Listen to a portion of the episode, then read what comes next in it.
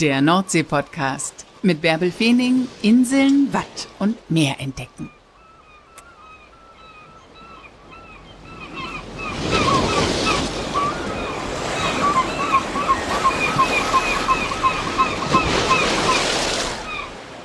Moin, habt ihr Lust auf Möwen und Meer, auf Krabben und Kutter? Dann ladet euch erstmal meinen kostenlosen Kuttergucker runter. Darin erzähle ich euch von meinen liebsten Kutterhäfen an der Nordseeküste. Den gibt's kostenlos unter kutter.nordseepodcast.de.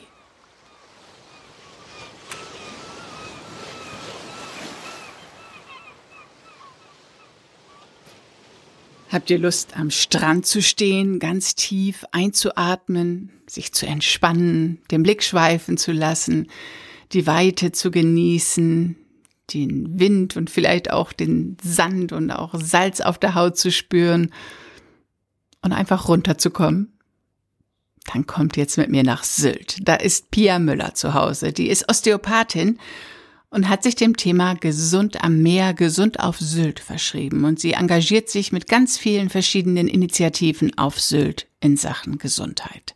Sie behandelt nicht nur in ihrer Praxis, sie hat auch einen Podcast, Mehrwert Mensch, und organisiert regelmäßig ein Symposium, wo sich alles um Gesundheit auf Sylt, Gesundheit am Meer dreht.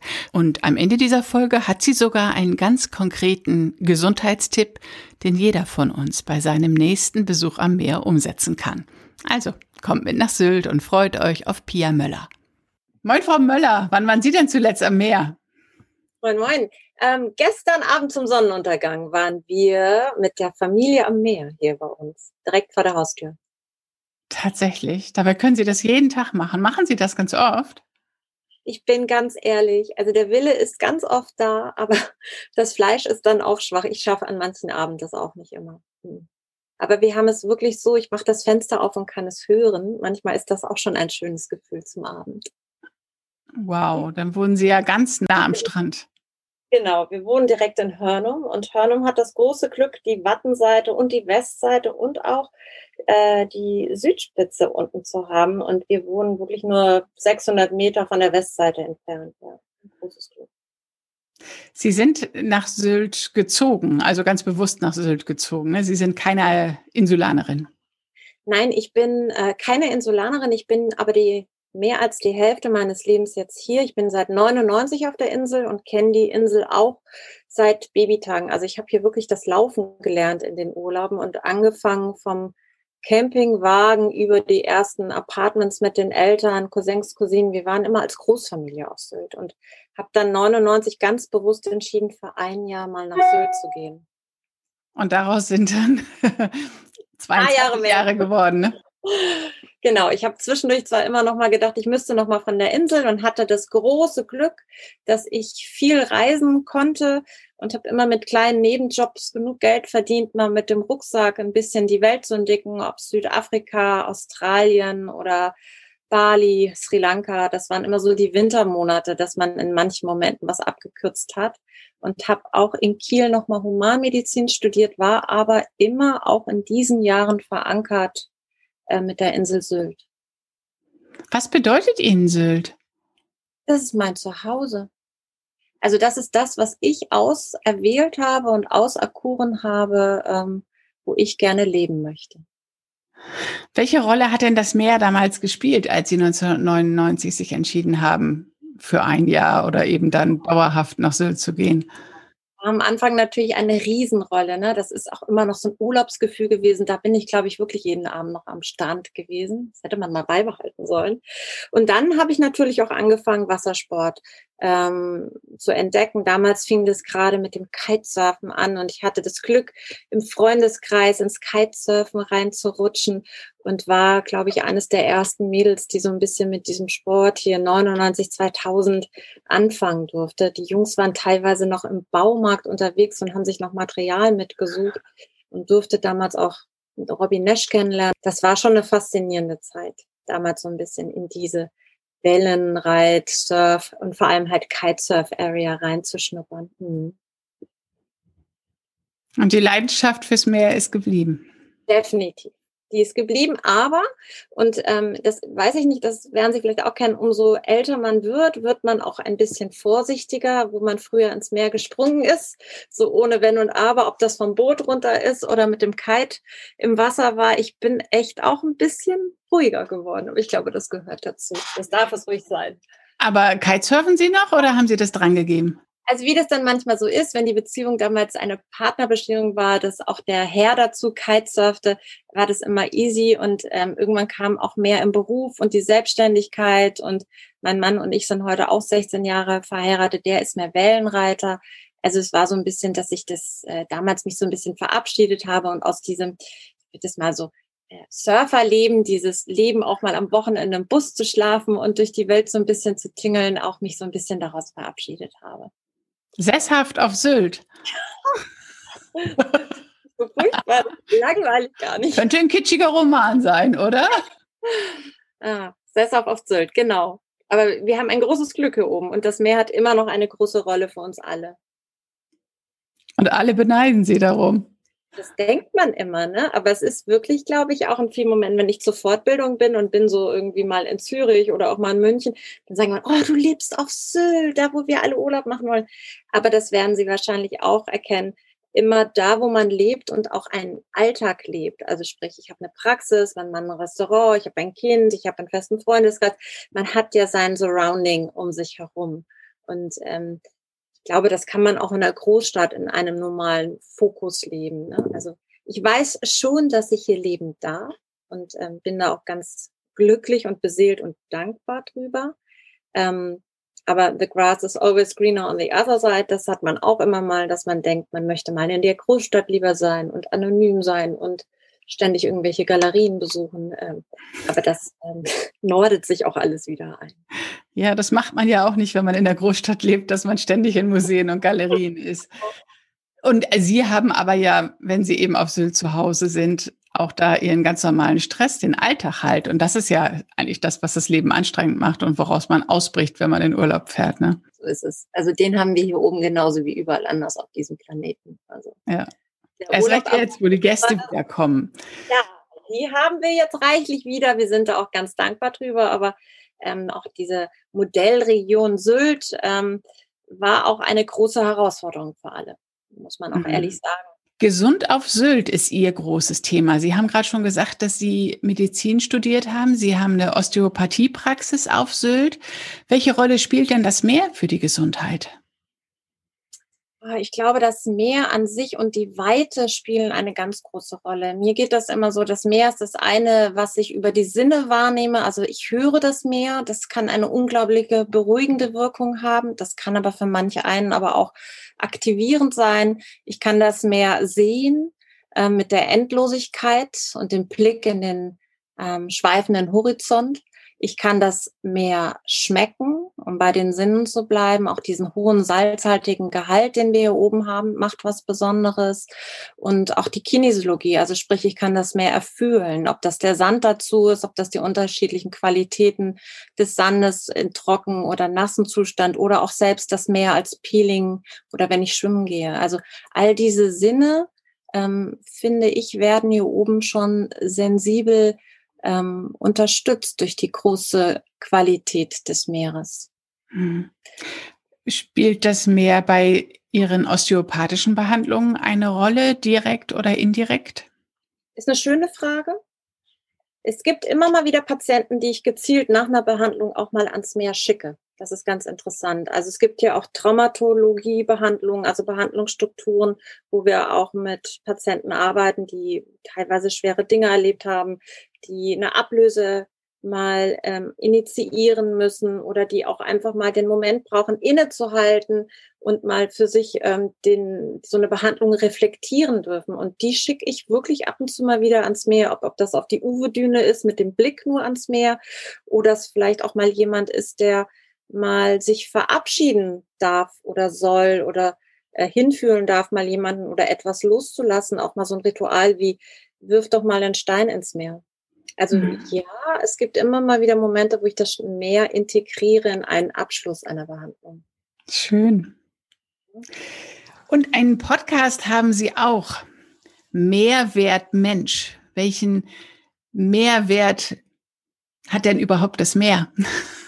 Den Podcast, den haben ähm, Bärbel Knochenhauer. Das ist eine ganz, ganz wunderbare äh, Freundin und Kollegin, die ähm, psychologische Bereich Coaching im Business und im privaten Bereich durchführt und das auf einem ganz tollen Niveau auch durchzieht, auch hier auf der Insel lebend. Ähm, wir beide haben quasi vor Corona schon mal so einen Gedankengut gehabt, uns enger zu vernetzen, also die Psyche und die Physis, Körper, Geist und Seele.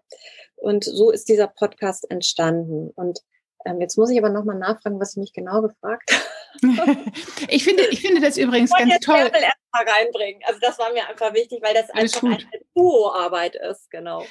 Ich finde das ganz toll, wie Sie, wie Sie Körper und Seele da vernetzen. Also am Beispiel Herz, wie Sie das Herz ganz genau erläutern und Ihre Freundin dann mit dem Glück kommt und mit den Gefühlen des Herzens ja. kommt. Das äh, ja, sind einfach die beiden Seiten und das fand ich richtig gut.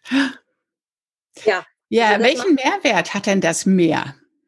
Oh, das Mehrwert hat das Meer vor der Tür unfassbar. Also der Podcast an sich, Mehrwert ähm, ist das, was wir wirklich hier oben auch erleben. Also wir haben eine, eine kleine Insel mit unfassbar vielen Einflüssen drauf. Ob das von außen bedingt ist, die Menschen, die hierher kommen oder auch die Lebensqualität, dass wir das Meer vor der Tür haben, nah am, am Himmelszelt sind und auch mitten in der Natur leben dürfen. Somit hat das Meer auch den Mehrwert, uns ganz vieles zurückzugeben. Und Teil habe ich ja vorhin schon mal aufgezählt, diese Endlosigkeit, die Stille, die Freiheit, die Kraft, die das Meer gibt. Also von daher hat das Meer einen unfassbaren Mehrwert, für mich auf jeden Fall definiert. Mhm. Dreht sich das, ich habe jetzt eine Podcast-Folge gehört, dreht es sich im Podcast immer wieder um die Bedeutung des Meeres oder ist das, ist, gibt es mehr den Titel für den Podcast? Also es ist mehr die, ähm, die Zusammenarbeit aus äh, den unterschiedlichen körperlichen zu den dazugehörigen ähm, psychologischen Aspekten. Also zum Beispiel ein toller Podcast ist auch Darm- und Bauchgefühl. Ähm, das fand ich auch so eine tolle. Oder Magen und Ängste oder mhm. Kopfschmerz und Organisation. Also wir versuchen immer, diese beiden Aspekte in so einen Dialog zu bringen. Das hört sich total spannend an. Ich höre mir noch mehr Folgen an. Ja, super. Klasse. Das ist auch wirklich daraus entstanden, dass wir, ähm, eigentlich sind wir angesprochen worden, ähm, mal was zusammen zu machen, weil man immer wieder merkt, dass der eine oder andere einfach die Hilfe des einen oder anderen oder die Unterstützung für den Patienten, es geht ja gar nicht um mich in dem Fall, sondern es geht ja immer um das Supporting für einen Patienten oder Klienten, wie es bei äh, heißt, ist, ähm, dass wir einfach den, den Mensch, den Menschen einen Mehrwert mitgeben wollen. Und das von Sylt, also stehen die Doppel-E. Ja, super. Was braucht denn der Mensch, um gesund zu sein? Was sind die wichtigen Dinge, die Sie beide ihm mit auf den Weg geben? Ich glaube, das erste, und deshalb haben wir es auch Denkanstöß genannt, ist das eigene Gedankengut dafür. Also das heißt, ich trage eine gewisse Verantwortung auch für meine Gesundheit. Ähm, und dazu gehört auch ein Grundverständnis. Wenn ich wirklich jemanden erreichen möchte, das ist mein persönliches Ziel, dann soll der das selbst auch verstehen, was hier passiert mit, mit ihm. Also ein Grundverständnis über seinen eigenen Körper, seine Seele, über seine Vitalität und somit Gesundheit. Also das ist so eine Basis, die ich versuche bei mir in der Praxis meinen Patienten immer wieder mitzugeben. Hm. Und dann sich selbst genügend Raum geben und die eigenen Bedürfnisse kennenlernen und die auch ernst nehmen. Genau. Und ähm, das Studium der Osteopathie, was ich über die damals über die IAO schon sehr früh gemacht habe, schon Anfang der 2000er, bin unkonventionellerweise aus dem Medizinstudium äh, nach dem Grundstudium raus und habe mich für die Osteopathie entschieden. Hat ganz viel mit äh, anatomischen Grundverständnissen zu tun. Und das ist so ein bisschen natürlich auf einer einfachen Form, was ich auch versuche, den Menschen mitzugeben und somit auch eine Sensibilität zu schaffen, die Verantwortung für den eigenen Körper wieder so ein bisschen zu erlangen. Und wie sind Sie damals darauf gekommen? Oh, ich ähm, wollte immer Medizin studieren, komme aber aus einem ganz einfachen häuslichen Gegebenheiten und mein Vater hat immer gesagt, solange deine Füße noch unter meinem Tisch stehen, also so wurde ich noch erzogen und habe nach meinem Abitur an einem humanistischen Gymnasium erstmal an Gießen in der Universität die Physiotherapie gemacht. Da war ich quasi finanziell unabhängig von meinen Eltern, hatte damals die Möglichkeit, das über die Uni zu bekommen und wollte danach ins Medizinstudium, brauchte aber auch so ein bisschen die finanzielle Basis, dass ich mir selbst das auch erschaffen konnte. Deshalb habe ich diesen Zwischenschritt gemacht. Und ähm, bin aber nach der Physiotherapie in Gießen habe ich ein sogenanntes Hochbegabtenstipendium bekommen über den Bund damals 99. Und habe gesagt, okay, das bezog sich aber nur auf die Physiotherapie. Wenn du das machst, nutze ich das. Ähm, was machst du? Also in Hessen wollte ich nicht bleiben und dann habe ich gesagt, okay, Sylt kennst du seit Babytagen, das ist eine Insel, da kann dir nicht viel passieren, also gehst du mal nach Sylt. Und das habe ich dann getan. Und äh, dieses Medizinstudium war mir immer im Hinterkopf, das musst du noch machen. Bin sehr zielstrebig gewesen und mein Stipendium ging aber drei Jahre am Stück. Und ich habe in der Zeit in der Nordseeklinik auf Sylt gearbeitet, hatte eine tolle Zeit hier oben und habe ähm, parallel in diesem Stipendium schon, das war ganz neu, mit einem über einen Amerikaner, den ich hier kennenlernte, äh, so die ersten Kontakte mit Medizin in der Osteopathie aufgegriffen. Und ich habe quasi mit diesem Geld des Stipendiums schon mal 2000, also wirklich ganz am Anfang, angefangen, so ein bisschen reinzuschnuppern.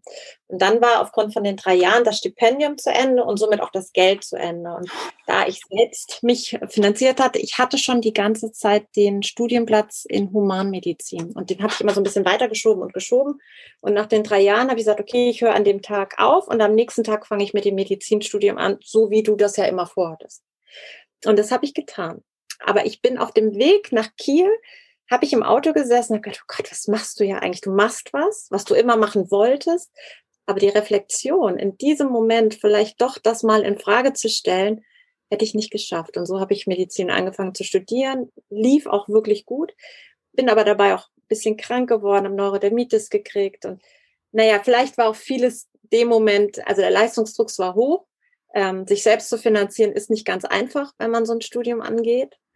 Und es lag mir immer im Herzen und es steckte im Hinterkopf. Ich habe immer wieder an die Osteopathie gedacht. Also ich wollte die Dinge besser verstehen. Mhm. Warum hat er denn hier Rückenschmerz?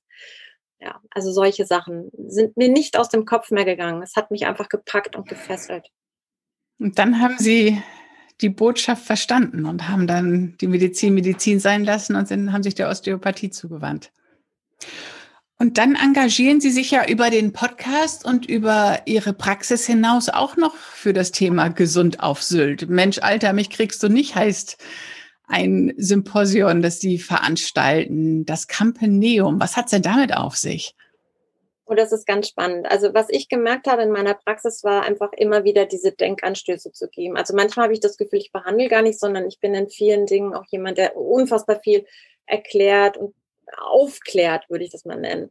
Und ich habe immer gesagt, man müsste eigentlich mal nicht nur das an einer Person rüberbringen, sondern warum nutzen wir dieses Wissen nicht oder dieses Netzwerk, was sich auch kreiert hat über die, über die letzten zwei Jahrzehnte, ähm, um, um mal ein bisschen mehr Leute zu erreichen. Und dann hatte ich das ganz, ganz große Glück, dass die Kampner Gemeinde, ähm, das war damals mit Steffi Böhm, dass die Kampner Bürgermeisterin und mit Birgit Friese, die Tourismusdirektorin, jemanden also zwei Frauen gegenüber die hatte, die sagten, Pia, weißt du was, das ist eine super Idee. Wir wollen auch was Wissenschaftliches machen. Eigentlich wollte ich was mit Umwelt machen, aber lass uns doch zusammen was mit Medizin machen. Und dann haben wir das erste Symposium auf die Füße gestellt. Und das war großartig. Also da war zum Beispiel Herr Grönemeyer dabei, ähm, Dr. Michael Feld, ganz bekannter Schlafmediziner, Professor Dr. Dr. Mommsen, der auch in Nordlicht ist und äh, Herr äh, Dr. Frohböse. Also wir hatten das große Glück, aus dem eigenen Netzwerk tolle Leute zu reaktivieren, die ähm, alle ein bisschen rockig und auch ein bisschen frecher und auch ein bisschen unkonventioneller sich vorne immer für eine halbe Stunde einen Vortrag geliefert haben, aber dann nachher auch nochmal zu einem Dialog übergegangen sind, dass wir nochmal äh, in, der, in der Gruppe eine Diskussion am Ende hatten. Und mein Ziel war dahinter, das so aufzubrechen, dass derjenige, der zuhört, was mitnehmen konnte, also auch wieder einen Mehrwert bekam und dass es in, einem, in einer Sprache war, die der Laie versteht, aber trotzdem auch noch, es saßen auch ein paar Mediziner mit dabei, dass die trotzdem auch noch ein bisschen äh, angekickt werden. Und ich hatte das große, ich weiß, dass Hauke Mommsen damals sagte, der Titel war ähm, der Rückenschmerz. Die größte Gefahr ist der Orthopäde. Also es war natürlich so ein bisschen der Lacher auf der einen Seite, aber jeder hörte auf einmal zu und hin. Also und da hatte ich das große Glück, dass auch der ähm, Dr. Hoffmann, der Kardiologe aus Husum mit dabei war. Der hat auch einen tollen Vortrag gehalten, warum Frauenherzen anders schlagen als Männerherzen. Mhm. Also was war halt, ähm, es ist eine unterhaltsame, aufklärende Medizin für jedermann. Und das Meer spielte da auch eine Rolle. Jedenfalls wird es auf der Website so angekündigt. Ne? Das Reizklima, der Strandspaziergang, die Energie und die Kraft, die man am Meer schöpfen kann. Also Meer und Gesundheit, äh, dafür stehen Sie, oder? Klar, also wir leben hier oben, wir entscheiden uns dafür und wir haben das große Glück, damit arbeiten und leben zu dürfen. Ähm, das gehört auf jeden Fall dazu. Ja, und es war auch ganz süß, dass der Professor äh, Frohböse oder Dr. Frohböse, der hat dann noch ganz tolle Übungen mitgegeben, die die Zuschauer dann am Meer für sich machen durften. Und ich hatte das äh, Feedback bekommen, eine Woche später war eine Patientin, sagte, Frau Möller, ich bin jetzt jeden Morgen für zehn Minuten am Meer. Ist das nicht toll? Da habe ich gesagt, großartig. Ne? Also manchmal braucht es einfach diesen Anstoß, dass mal so man von außen einfach mal wieder hört und das wahrnimmt, was wir hier einfach vor der Haustür haben. Dann geben Sie doch vielleicht diesen Tipp nochmal an die Hörerinnen und Hörer weiter, weil jetzt steht die Reisezeit bevor und viele fahren jetzt ans Meer. Was kann man denn da sich Gutes tun, außer im Strandkorb sitzen und dösen? Da kann man ja bestimmt noch ein bisschen aktiver unterwegs sein und, und seinem eigenen Körper Gutes tun, oder? Ja, also was ich als erstes schon mal machen würde, ich würde nicht zu den Main Points, also zu den Hauptzeiten und auch nicht zu den Hauptspots unbedingt immer gehen wollen, sondern mir mal vielleicht wirklich den Wecker stellen, wenn ich kein früher Vogel bin und mal wirklich morgens vor dem ersten Kaffee oder mit dem ersten Kaffee mal ans Meer gehen. Zwischen so einer Uhrzeit, zwischen halb sechs und sieben und ähm, da mal das Meer genießen, vielleicht auch mal ähm, sich wirklich nackt ins Wasser zu stürzen, in die Fluten zu stürzen.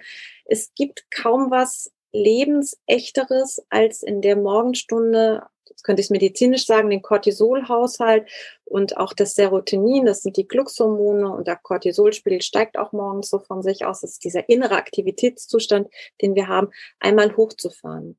Als so ein morgendliches Bad oder Spaziergang am Meer. Das ist zum Beispiel einer der Tipps, die ich meinen Patienten sehr, sehr gerne gebe.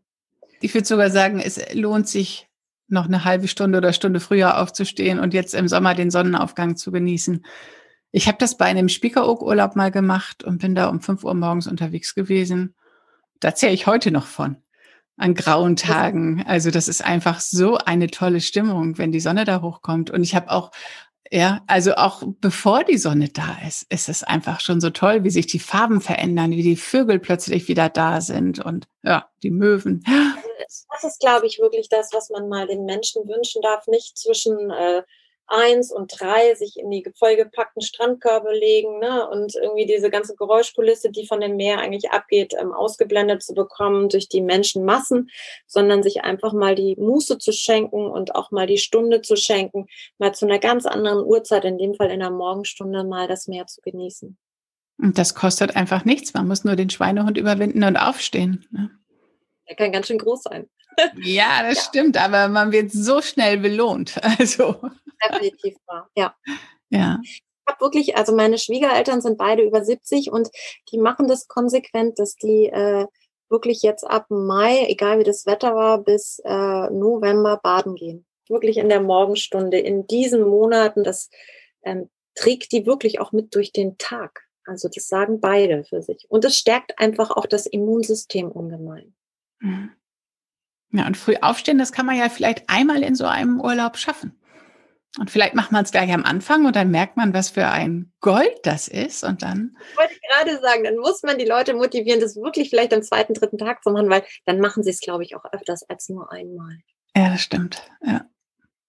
Guter Tipp. Sehr gerne. Danke, dass Sie uns mit ans Meer genommen haben, Frau Müller. Von Herzen. Und wir haben hier wunderschöne ähm, Buchten und Strände, die uns das Meer so schenkt, ob das die Wattenseite ist oder die Westseite mit den Wellen und der härteren Strömung. Mhm. Wann gehen Sie wieder schwimmen? Ich glaube, dass es heute schwierig wird, aber ich weiß, dass ich morgen früh joggen werde und auf jeden Fall mal hüfthoch ins Wasser gehe. Ah, super, klasse. Was soll ich da noch sagen? Ab ans Meer, ab ins Meer. Genießt das Meer mit allen Sinnen. Auf Sylt oder auf einer anderen Insel am Festland, ganz egal. Da, wo ihr seid, da, wo euch das Meer gut tut. Das war der heutige Nordsee-Podcast. Wenn es euch gefallen hat, erzählt andere davon. Abonniert den Podcast bei Spotify, Apple Podcasts oder Google Podcasts und denkt dran, gerne kurz eine gute Bewertung bei Apple Podcasts für mich abzugeben. Danke. Ich freue mich darauf, euch nächste Woche wieder mit ins Meer zu nehmen.